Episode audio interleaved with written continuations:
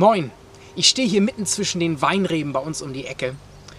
Und bei uns sind die Trauben jetzt langsam reif und die Weinlese fängt so langsam an. Und letztens bin ich hier lang gegangen und musste ähm, daran denken, dass Jesus auch nicht unbedingt was gegen Wein hatte.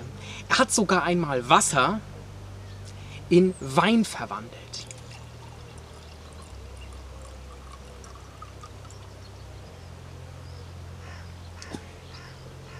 Hat er also nicht unbedingt was gegen einen guten Wein. Ich probiere mal. Mm, ja, sehr lieblicher Rosé, würde ich sagen. Nicht unbedingt mein Fall, aber vielleicht hat ihn der ja damals auf der Hochzeit gut geschmeckt. Da hat Jesus nämlich Wasser zu Wein verwandelt. Und ich habe mich gefragt, warum hat er das eigentlich gemacht? Ja, ich meine, das war immerhin Jesus erstes Wunder, so ein ganz besonderes also. Und ich glaube, ein Faktor war, dass er uns zeigen wollte, dass mit Gott ein Leben in Fülle und in Hülle und Fülle möglich ist. Ja, da geht es jetzt nicht darum, dass wir nie Probleme haben, aber Gott will uns auch ein Leben in Reichtum schenken, in Fülle schenken, mit ihm zusammen.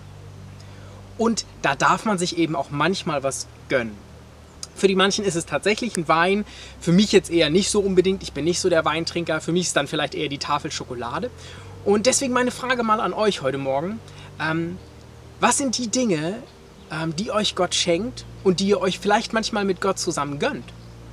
Ja, wo ihr sagt, Mensch, heute Abend brauche ich mal ähm, was Leckeres zu essen, brauche ich mal eine Tafel Schokolade, da kaufe ich mir mal ein neues Buch oder da gehe ich mal ins Kino oder mach dies und mach das Schönes und denkt daran, dass Gott mir das geschenkt hat und bin super dankbar dafür. Also, was gönnt euch Gott? Ich wünsche euch einen gesegneten Tag.